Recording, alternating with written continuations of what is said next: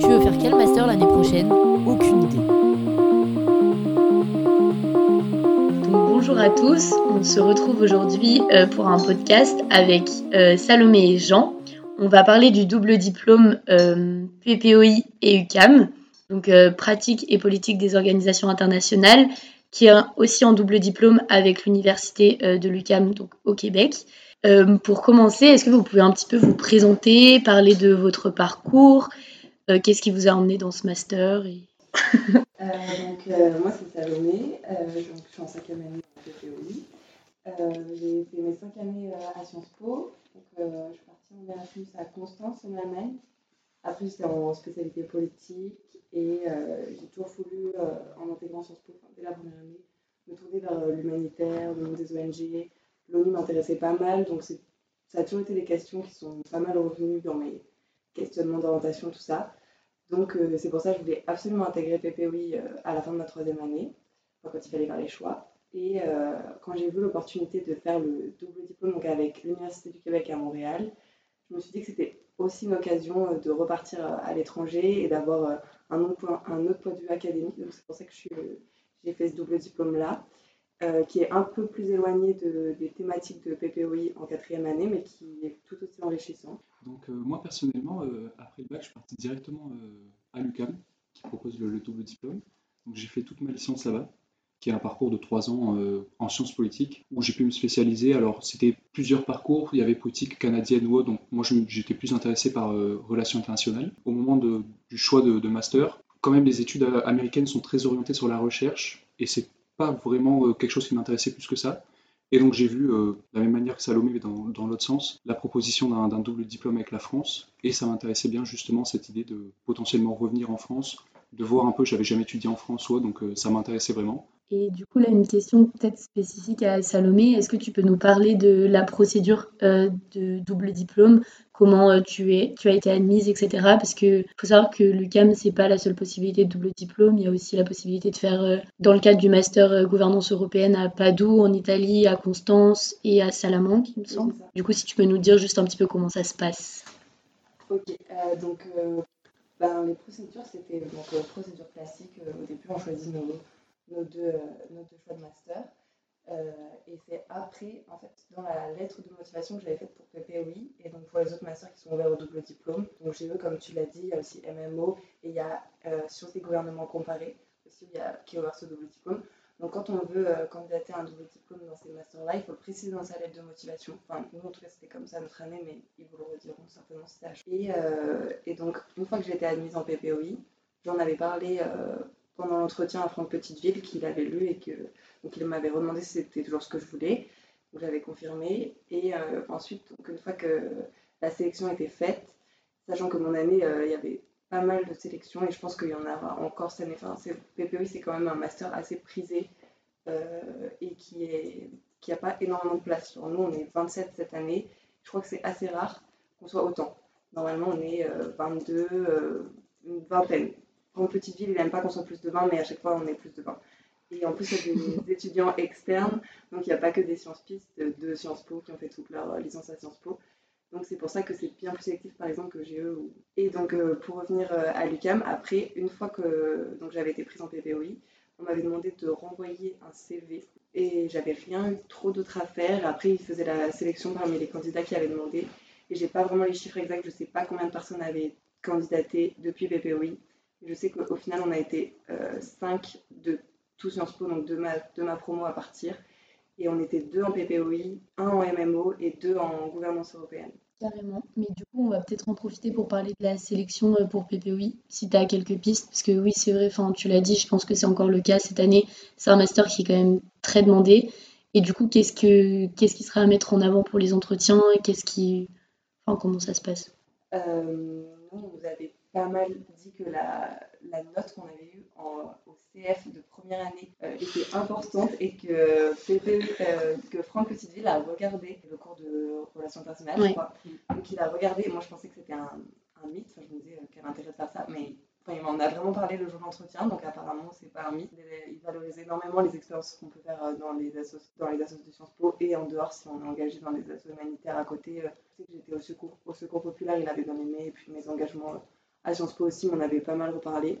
Mais j'avoue que pendant l'entretien, bah, il était vraiment, il ne posait pas de questions en fait, il était vraiment dans sa galère de il y a beaucoup trop de demandes. Je crois qu'il y avait comme 80 demandes ou ah un truc comme ça pour 25 euh, places. Il était en train de dire bon, je vais peut-être monter à 25, mais euh, il était en mode ouais, je préférais vraiment que ça soit à 22. Enfin, il était vraiment pas bien. Et il avait aussi départagé des entretiens avec Marie et Chloé. Euh, et donc il y avait ouais, Marie et Chloé, Imad Kilo et Franck Petitville qui faisaient les entretiens. Moi, j'ai eu la chance de tomber sur Franck Petitville et je pense que c'est pour ça que j'ai été prise parce que Marie et Chloé, qui heureusement pour vous n'est plus à Sciences Po là, elle était horrible. En fait, moi, j'ai pas eu de questions pendant mon, pendant mon entretien, presque. il me parlait de moi, euh, il relisait mon CV, quoi. Mais euh, les autres qui ont eu marié avec lui, c'était des questions euh, sur, je sais pas, des grandes organisations internationales, de l'actualité politique, des trucs hyper pointus. Et j'ai une copine qui n'a pas eu ma soeur à cause de ça, mais du coup, elle est plus là, donc je pense pas qu'il y aura forcément des questions là-dessus.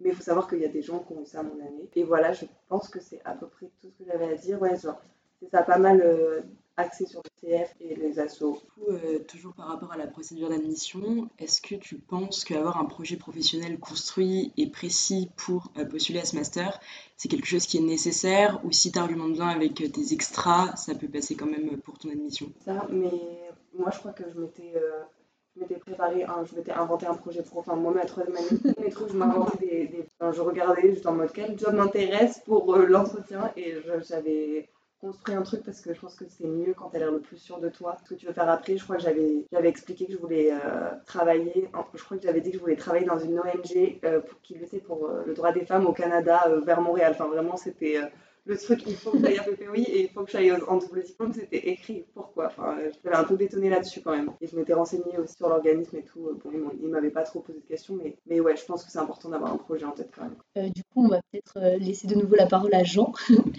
pour euh, bah, nous parler du coup de la vie à l'UCAM et du coup plus euh, la partie euh, que vous avez passée à Montréal avec les cours que vous avez suivis en quatrième année. Déjà, bah, si je reprendre, ça, ça va un peu dans, le principe du double diplôme. Montréal, ça va surtout être intéressant, je dirais, pour vous, amener dans un, nouveau point de vue académique, sur tout ce qu'on a pu apprendre. moi, j'avoue que je ne connaissais pas plus Sciences Po que ça avant d'arriver ici. Et je me rends compte que l'approche des cours que je peux avoir ici en A5 est quand même assez différente de tout ce que j'ai pu avoir à Montréal. Et euh, Salomé en parlait tout à l'heure en introduction. Euh, le principe même du double diplôme, c'est vraiment une première année à Montréal pour, euh, ils appellent ça renforcer les bases théoriques. Donc c'est des cours qui sont souvent axés sur une mentalité très américaine, un peu de recherche souvent. Donc ça va être projet de recherche. Souvent, vos, par exemple, un, cours typique, vous avez 4 mois, vous avez le cours et ça va souvent être des fiches de lecture, et à la fin, vous avez un gros travail de 10, 15 ou 20 pages à rendre. Ça se veut très, euh, je ne pourrais pas dire euh, exactement le terme, mais euh, c'est ça un peu plus académique potentiellement qu'à Sciences Po, où nous, on peut le voir en, A5, la volonté, c'est un peu de, nous professionnaliser, finalement, de nous ouvrir un peu le, monde du travail, le monde professionnel en, nous présentant les potentiels débouchés ou autres. Ce ne sera pas vraiment l'objectif à, Montréal, qui est assez différent. Mais au-delà même des cours, je dirais que le double diplôme, ça peut vraiment être quelque chose d'intéressant même euh, humainement. Bah, déjà, vous, découvrez un peu l'université dans un autre pays. Ça, j'imagine que la plupart du monde a pu déjà le voir un peu via l'Erasmus. Personnellement, moi, ça va vraiment changer euh, le fait d'étudier euh, dans un pays qui n'était pas le mien, enfin, ce que je peux comparer avec ce que j'ai pu faire en France ou autre. C'était vraiment enrichissant. Au-delà de ça, vous rencontrez, pardon, aussi beaucoup d'étudiants internationaux, ce genre de choses. C'est vraiment le, même principe qu'un Erasmus hein, sur, sur l'idée. Je trouve ça très intéressant. Je sais pas si Salomé, tu veux acheter quelque chose ou pas. Oui, je suis d'accord avec tout ce que tu as dit.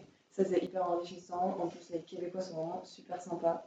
Ça fait ouais, vraiment découvrir une autre culture américaine. En même temps, ça parle français. Donc, c'est un peu déstabilisant, mais c'est quand même super chouette d'avoir euh, cette opportunité. Et Montréal, euh, c'est pas objectif, mais moi, je trouve que c'est une ville de fou. Euh, c'est aussi beaucoup plus grand que Grenoble et que certaines villes, comme moi, par exemple, où j'étais en Erasmus. Donc, ça m'a vraiment fait vivre une totale une expérience complètement différente. Enfin, ce que je voulais dire, c'est que par rapport au rythme des cours à l'UCAM, c'est tellement différent qu'à Sciences Po parce qu'on a 6 heures de cours par semaine. Ah oui. voilà, c'est vraiment pas beaucoup. Moi, j'avais cours mardi, jeudi au premier semestre et le deuxième, j'avais cours mardi. Donc vraiment, c'était mes semaines faisaient un jour. Mais à côté de ça, euh, comme l'a dit Jean, c'est hyper académique, donc tu vas avoir des textes à lire euh, bah, au moins trois textes de 30-40 pages par cours par semaine en anglais. Donc déjà, il faut quand même maîtriser la lecture de l'anglais pas mal. Même si en vrai, moi j'avais mes potes qui se sortaient très bien avec DeepL. Hein. Enfin, vraiment, on avait tout la fonction, on pouvait tout traduire et ça a marché, c'est vraiment galéré. Et, ouais, et donc il y a du travail aussi à rendre à côté. Donc en fait, c'est vraiment un truc autonome complètement qu'on n'a pas à Sciences Po. Ils te prennent par la main, ils te disent quoi lire, quand faire ça, faire des exposés, faire machin. Là, c'est pas du tout la même chose. Déjà, tu es à l'université, donc c'est plus du tout l'aspect école, euh, un peu euh, petite famille qu'on a à Sciences Po. Mais c'est beaucoup plus grande université, parce que c'est quand même assez grand, il y a quand même beaucoup d'étudiants. Et en plus, c'est à toi de bosser quand tu peux, quand tu veux, euh, tout en conciliant un job étudiant, parce qu'il faut aussi rappeler que à Montréal, c'est quand même cher, enfin vraiment cher même, et pratiquement tous les étudiants travaillent à côté. Donc il y a ça aussi. Et à ce propos, concernant les frais de scolarité, est-ce que du coup ça s'accumule avec euh, les frais de scolarité de Sciences Po Grenoble ou comment ça se passe? Alors, si je peux parler par rapport à ça, moi j'avoue j'ai eu la petite surprise en arrivant à, Grenoble cette année, en faisant mes, procédés euh, d'inscription. On m'a dit qu'en fait je devais payer euh, la 4A à Sciences Po Grenoble, alors que j'avais jamais été à Grenoble, quoi que ce soit. Et apparemment, selon des, des raisons logistiques ou autres, je vais aussi payer la 4A, mais en revanche, du côté de l'UCAM, vous payez l'année, euh, la quatrième année parce que vous êtes chez eux. Donc eux, ils prennent en compte euh, les crédits que vous passez euh, dans leur université. Après la cinquième année, vous êtes à Sciences Po, ils vous demandent de rien payer puisqu'ils estiment que vous ne dépendez pas de, leur faculté. Et vous devez payer un tout dernier point qui, il me semble, c'est la partie qui coûte le plus, qui est les derniers crédits qui sont le stage et le rapport problématisé de ouais, le mémoire, ils s'appellent pas ça mémoire, mais oui, c'est vrai que sur le principe, c'est comme un mémoire. Vous payez aussi les, crédits euh, à l'UCAM mais pas à Sciences Po euh, Grenoble, il me semble. Il me semble que c'est ça. En fait, on paye. Moi, j'avais payé ma quatrième année à moitié prix. Petite réduction. euh, en gros, euh, c'était quand il n'y avait pas encore eu le changement des tarifs. Donc, c'était moitié prix par rapport à 1300 euros. Là, je ne sais pas comment ça va se passer. Ça va sûrement changer. la quatrième année. Donc, toi, ce que tu as dit. Oui, non, moi aussi, j'ai payé moitié prix. Enfin, c'était 650, je crois, la, la 4A qui m'ont demandé quelque chose comme ça. Quelque chose comme ça. Et, euh, et, ensuite, on paye euh, chaque cours au crédit euh, de l'UCAM. À la fin, ils te font une facture sur ton compte étudiant. Mais en gros, un crédit, c'est 90 dollars. Et du coup, c'est comme ça que ça fonctionne là-bas. Et du coup, à la fin, ça fait à peu près 1300 euros l'année, je dirais, en plus. Donc, pour, ça faisait 1300 euros l'année en plus pour la quatrième année. Et je crois que, et je sais pas combien ça va être là, la cinquième année, mais ils, ils, nous font payer sur, pour 9 crédits. Donc il faudrait faire le calcul. En gros, ce que James Anderson nous avait dit à la réunion, c'était que faire ce double diplôme, ça équivalait en termes de coût, au moment où on en a parlé, donc avant tous les, changements, ça équivalait à faire euh, une année de plus à Sciences Po. Et que vous soyez boursier ou non, c'est ça? Euh, bah, non, je pense que ça, ça change. Moi, je sais qu'en tant que boursier, par exemple, euh, j'ai pas du tout payé cette année à la A5, j'étais juste boursier, et donc j'ai pas eu à payer l'année. Du côté de l'UCAM, ils n'ont pas vraiment de bourse ils ont des bourses à la mobilité, ce genre de choses. Donc, mais en tant que Français, vous serez obligé de payer les frais d'inscription. Mais si vous êtes boursier ou boursière euh, à Sciences Po Grenoble, normalement, que ce soit pour votre quatrième ou cinquième année, si euh, vous faites les bonnes démarches, vous pouvez euh, enfin, déduire les, frais qui peuvent être déduits grâce à la bourse. Oui, c'est ça. Là, par exemple, plusieurs de, du double diplôme à avoir reçu une bourse d'étudiants internationaux pour cette année. Parce qu'en fait, vu qu'on est encore inscrit à l'UCAM, on est considéré comme étudiant international en France. Donc euh, voilà, moi, mon nouvel Erasmus en France me fait kiffer. Et donc, en ça, des bourses, c'est quand même 5000 dollars, donc euh, presque 4000 euros par semestre. Pas mal. Donc, ça rend, en fait, ça rend. Et si je peux ajouter à, ça, donc déjà, on a vu un petit bug dans la matrice, parce qu'en tant que Français, on a des bourses à la mobilité en France, et euh, c'est une des bourses qui est le plus donnée par le CAM.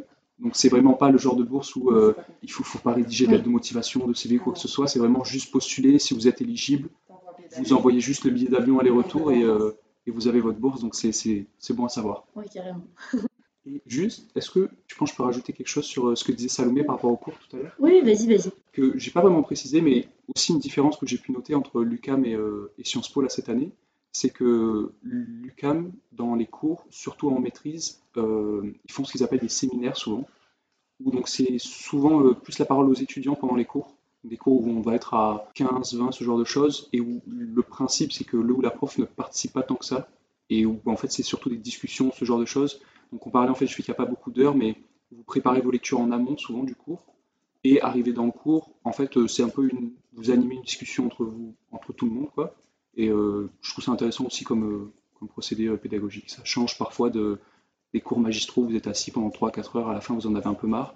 Là, souvent, dans la, démarche, vous préparez un peu en amont des débats ou autres, et après, en cours, pendant deux ou trois heures, vous, animez les discussions sur, euh, sur les sujets du cours. Ça peut changer intéresser certaines personnes. Désolée, je finis avec euh, la vie à l'UCAM euh, et les cours, etc. Mais est-ce que vous pouvez vite fait nous expliquer un petit peu le type de cours que vous avez pendant votre année à Montréal et du coup pendant votre année en France et s'il y a des divergences entre les deux? Alors, à savoir par rapport au type de cours, c'est que si je dis pas de bêtises, à Sciences Po, vous avez très peu de choix dans les cours. Enfin, on vous impose quand même la majeure partie de, du squelette de ce que vous allez avoir comme cours. Ouais.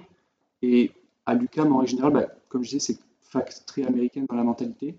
Donc vous allez avoir souvent, euh, il y a un cours qui est obligatoire en, dans le double diplôme qui... Euh... Euh, méthode de recherche en Exactement. Il y a un autre obligatoire, c'est théorie des RI. Pour les PPI, c'est théorie des relations internationales.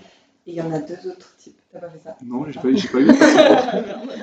en tout cas, nous, depuis Sciences Po, ils nous avaient dit qu'on était obligé de faire un cours de théorie. moi, avec théorie des relations internationales. Mais une fille qui était en GE avait fait théorie des politiques publiques, par exemple. On avait un, cours obligatoire de théorie, quelque chose. Ok. Mais donc, en fait, c'est ça. Vous aurez sûrement un ou deux, peut-être trois cours qui vous seront imposés. Mais après, sinon, euh, l'UCAM appelle une base de données avec les différents cours auxquels vous êtes éligible.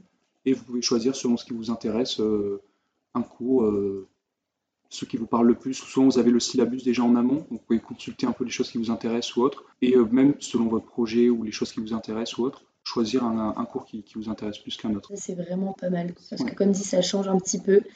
C'est surtout sur la, seconde partie de l'année où vous allez pouvoir choisir vos cours. Et euh, moi, si je donne un exemple, par exemple, pour reprendre un peu l'idée dont je parlais des séminaires ou autres, j'avais pris un cours qui s'appelait euh, Politique et communication, assez basique hein, dans, le nom, mais sur le principe, par exemple, euh, à chaque cours, c'était un ou une élève qui avait un texte qui était donné par, par la prof. Et en fait, on, préparait en amont, nous, un exposé, un petit exposé de 20 minutes, quelque chose comme ça.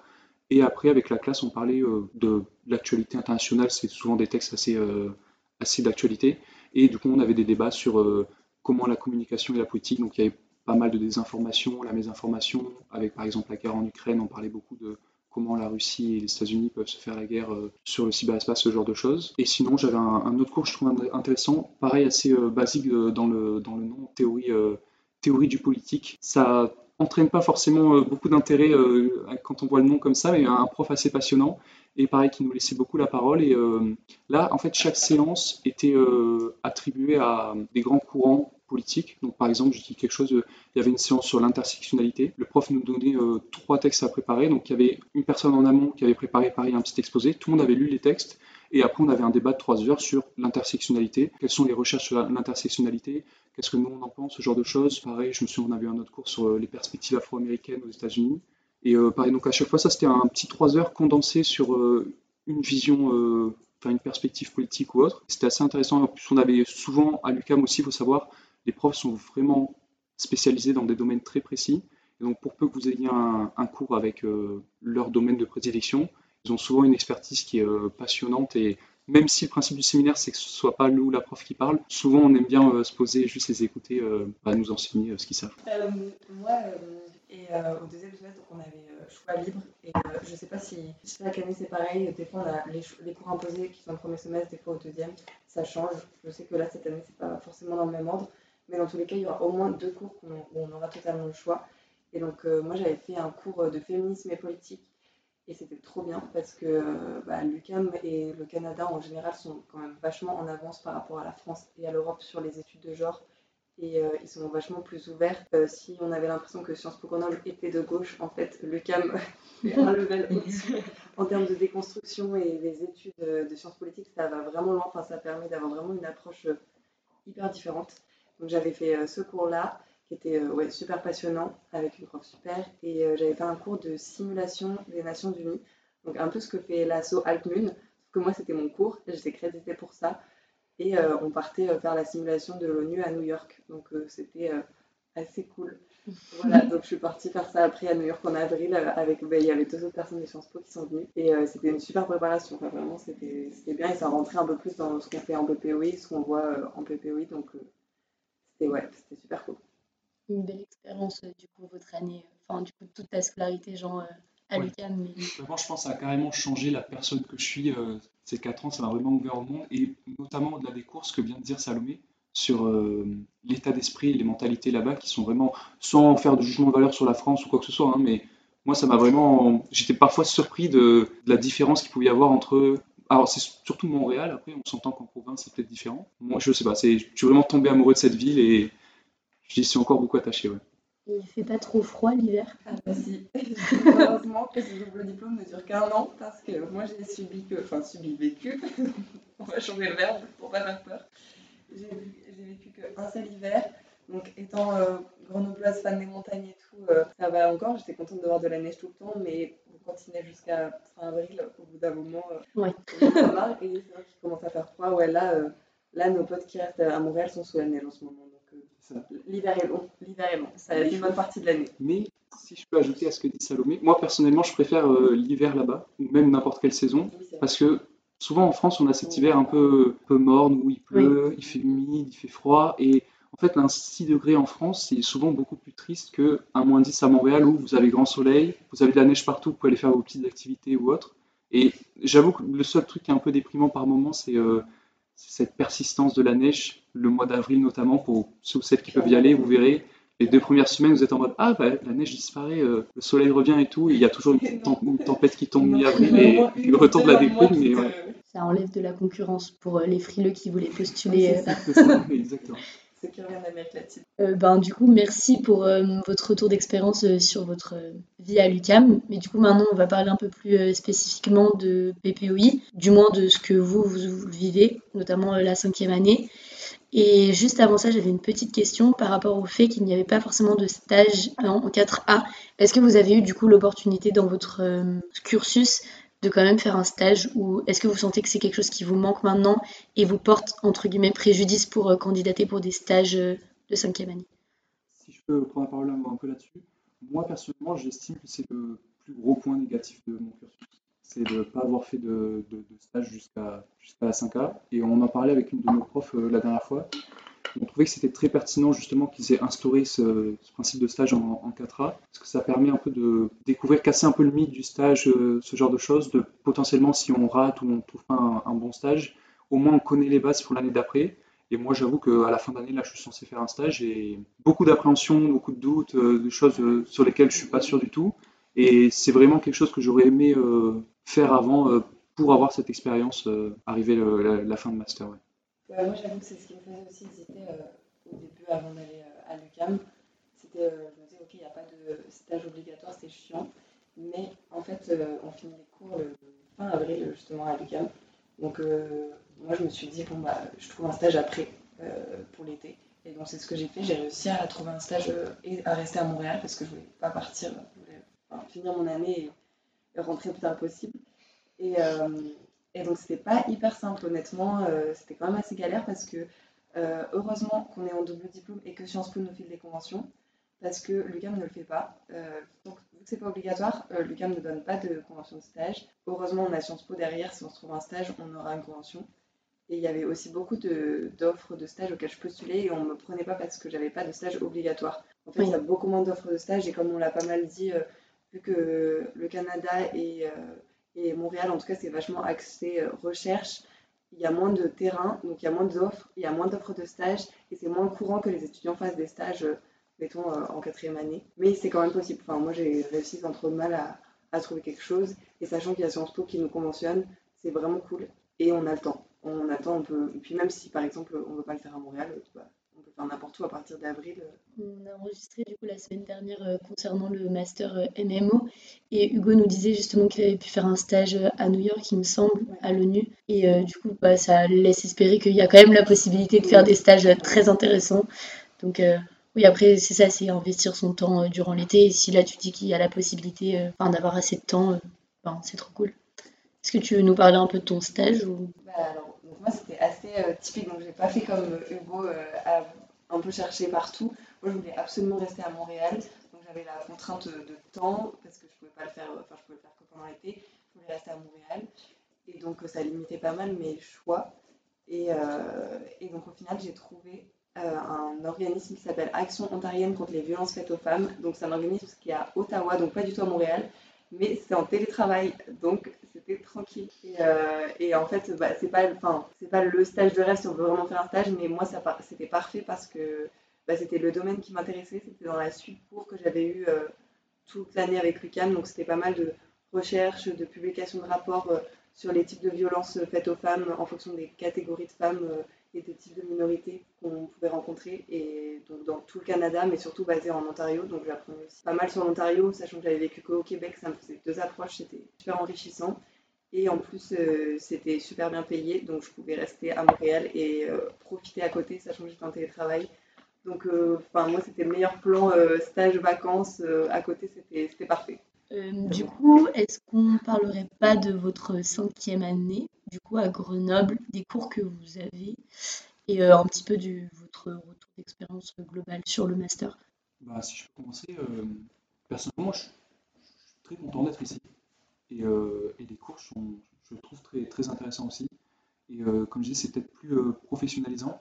On a surtout le cours d'action humanitaire, où là, par exemple, à chaque cours, la prof fait venir un ou une intervenante du monde de l'humanitaire.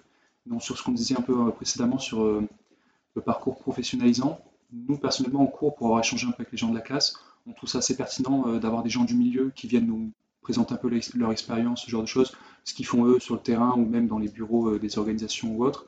C'est vrai que quand depuis des années, on s'intéresse un peu aux relations internationales, ce genre de choses, on entend souvent les choses euh, de manière assez, assez abstraite. Et je trouve que cette année-là, on a beaucoup d'opportunités de, bah, de visualiser un peu comment ça se passe concrètement sur le terrain, ce genre de choses personnellement, là, en même deux mois de cours, euh, il y a plein de choses que j'avais compris un peu euh, de manière théorique, mais que j'ai pu maintenant comprendre un peu comment ça se passe sur le terrain ou ce, genre de choses. Donc, sur ce point de vue-là, je trouve ça très intéressant.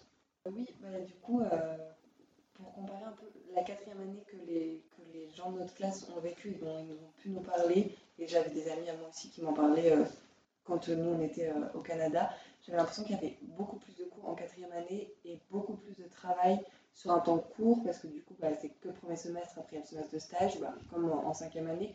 Mais en cinquième année, c'est beaucoup plus light. Euh, par exemple, en quatrième année, voilà, il y a, je pense qu'il y a plus de 6 ou 7 cours obligatoires. Il y a une, on spécialise sur le géographique. Il y a encore des partiels. Il me semble qu'avec Petite Ville, il y a un partiel. Il y a beaucoup de rendus. Enfin, je sais que euh, mes amis m'ont parlé beaucoup d'une charge de travail assez importante, mais je pense qu'il est commune à beaucoup de masters en quatrième année, surtout ceux de relations internationales. Alors qu'en cinquième année, c'est beaucoup plus chill, on va dire. Euh, on a trois cours principaux. Euh, là, on est en train de commencer un quatrième. Euh, franchement, ça va. Il y a beaucoup de jours dans la semaine, on n'a pas cours.